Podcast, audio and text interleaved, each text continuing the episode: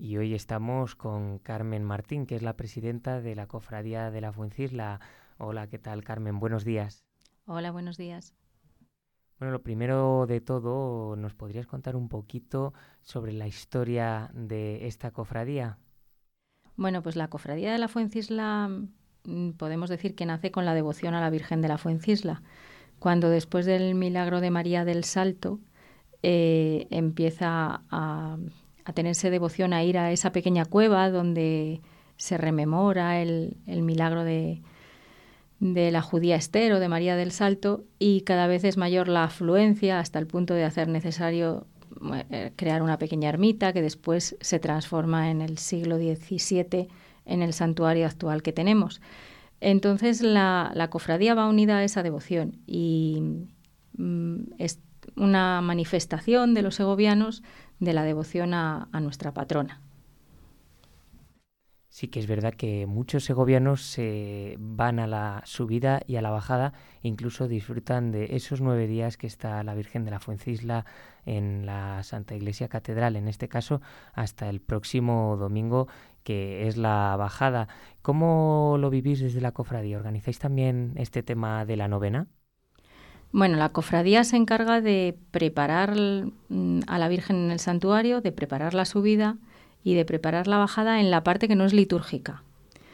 Eh, muchas veces nos están diciendo, pues podíais hacer esto así o esto de esta otra manera, o este año que ha habido un cambio en el orden de los actos litúrgicos y que estábamos acostumbrados a que era rosario, novena y Eucaristía y se ha cambiado por Eucaristía, novena y rosario, bueno, pues eh, nos llegan las quejas o las sugerencias de teníais que volver a lo de antes o esto hay que hacerlo así o por qué lo habéis cambiado. Bueno, pues nosotros tuvimos una reunión con el Cabildo y con el señor obispo donde ellos nos manifestaron que la idea era cambiarlo así, que la Eucaristía pasase a ser el, punto central de las celebraciones litúrgicas y bueno, pues mm, yo creo que lo correcto era aceptar su propuesta. Bueno, en realidad ellos deciden dentro de la catedral, lo que hicieron fue informarnos de, de cómo querían hacerlo. Y bueno, pues es una experiencia nueva, a algunos les gusta, a otros no les gusta, pero bueno, en todo caso yo creo que todas las posiciones son respetables y vamos a ver si funciona, si lo mantenemos, si no se mantiene, pero esa parte no depende de nosotros. De nosotros depende pues elegir el manto, vestir la carroza, preparar los actos que haya entre el santuario y la catedral, pero el resto ya no es cuestión nuestra. La carroza es todos los años la misma y supongo la preparéis de la misma forma, pero ¿el manto lo cambiáis año tras año o es siempre el mismo? Pues no, no es siempre el mismo. Sí que es cierto que ha habido unos cuantos años que he estado llevando el manto de la cofradía. Hay un manto que, que regaló la cofradía a la Virgen de la Fuencisla, que para nosotros tiene mucho significado que es cierto que, que la favorece mucho y que nos gusta mucho y sí que cuando no sabemos qué manto poner, ponemos ese. Pero no, eh, ha habido una... Si hay un regalo o hay una conmemoración especial, pues se elige un manto que tenga que ver con ello. Por ejemplo, en el 2016, como era el centenario de la coronación, pues llevó el mismo manto que el, que el año de la coronación. Cuando la Guardia Civil nos regaló un manto, pues llevó el manto de la Guardia Civil. Coincidió con pandemia y se lució poco porque no pudo estar por la calle, pero ese año pues se tuvo esa deferencia porque ellos habían hecho un regalo que para nosotros era importante. Este año pues se ha puesto un manto que, donó una familia segoviana que eh, es un manto blanco y plata que es bonito, que ya le habíamos puesto en el santuario y pues decidimos que se ponía ese. Hay una persona en la Junta que se encarga de los mantos y propone que las posibilidades de mantos que hay Normalmente yo me, siempre me fío de su criterio porque es la que más lo conoce, pero en caso de que tengamos dudas o de que haya unos quieran uno y otros quieramos otro, pues lo que se hace es que se vota y ya está. Somos muy democráticos para eso. Ha mencionado el tema de los regalos. Hay muchos segovianos que por su devoción y su fe en la Virgen de la Fuencisla realizan regalos eh, cada año a nuestra patrona. Pues la verdad es que sí. Tenemos mm, gran variedad de regalos que le hacen a la Virgen los segovianos. No siempre son trajes, a veces son joyas, a veces son recuerdos de familia. todas las medallas eh, que hay en la Fuencisla, en, en, el museo, que son con decoraciones militares, son regalos. No es que hayan condecorado a la Virgen, sino que alguien que ha recibido esa condecoración en un determinado momento, pues ha decidido regalársela a la Virgen.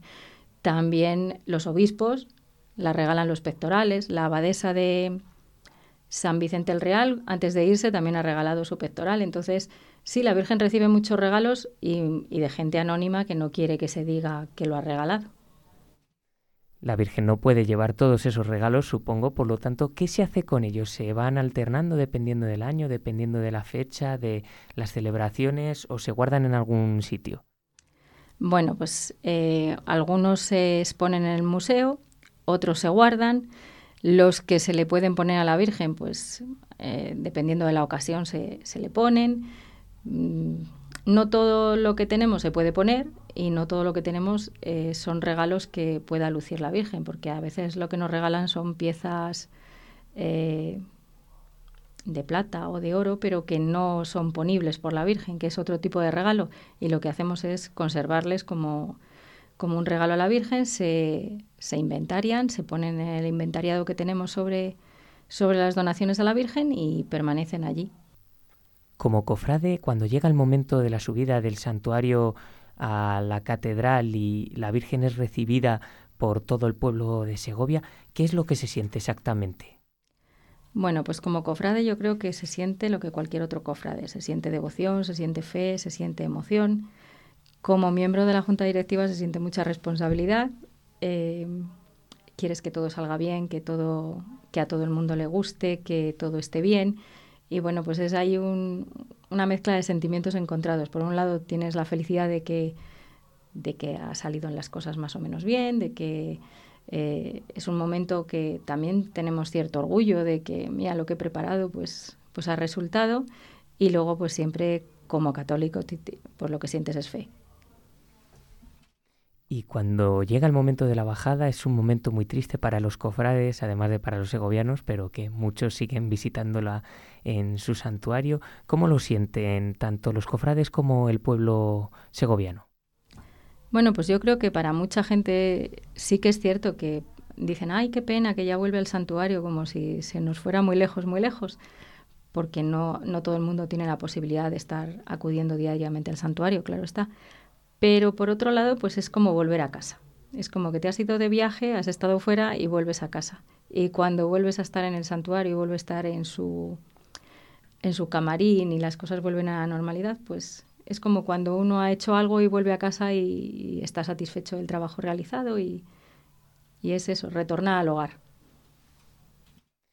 Además de la subida, la bajada, de estas pequeñas eh, actividades, de estas actividades que se hacen ahora en septiembre, ¿la cofradía hace algún acto más durante el resto del año? Bueno, pues sí, tenemos en el mes de mayo, todos los sábados del mes de mayo tenemos rosario por la mañana, el rosario de la aurora. Eh, como es el mes de María, pues tenemos esa dedicación especial. Tenemos tres días de jornadas de puertas abiertas, que uno es el último sábado de mayo, otro es el día de la Asunción y el otro es el día de la Inmaculada. Eso digamos que son actos como públicos a los que puede acudir la gente.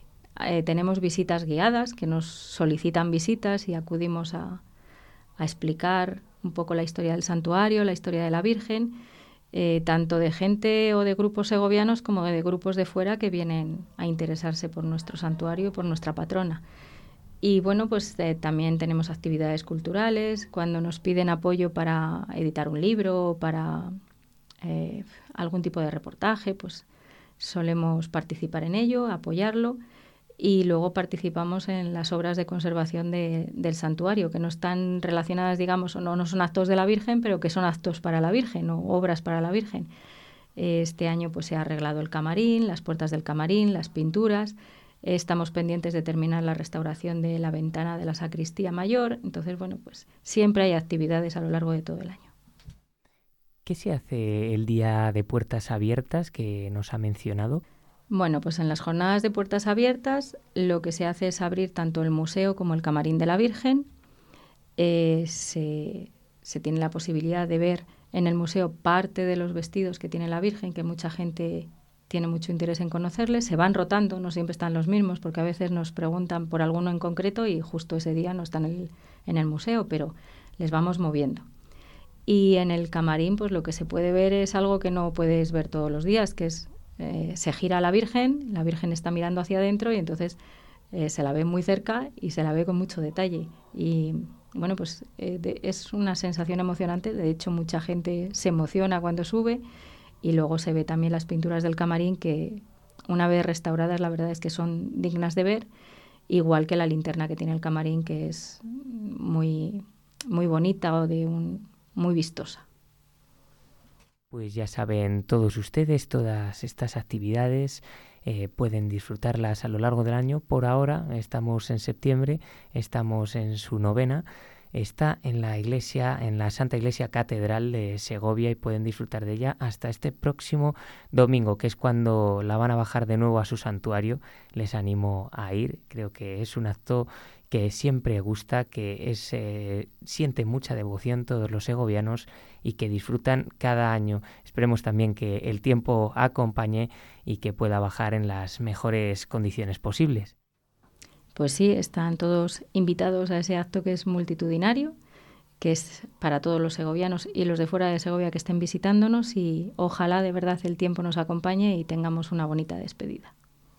Pues muchísimas gracias Carmen, hasta aquí la entrevista y lo dicho, les animamos a asistir a la bajada de la Virgen de la Fuencisla este próximo domingo y por supuesto a disfrutar estos nueve días que la tienen en la Catedral de Segovia.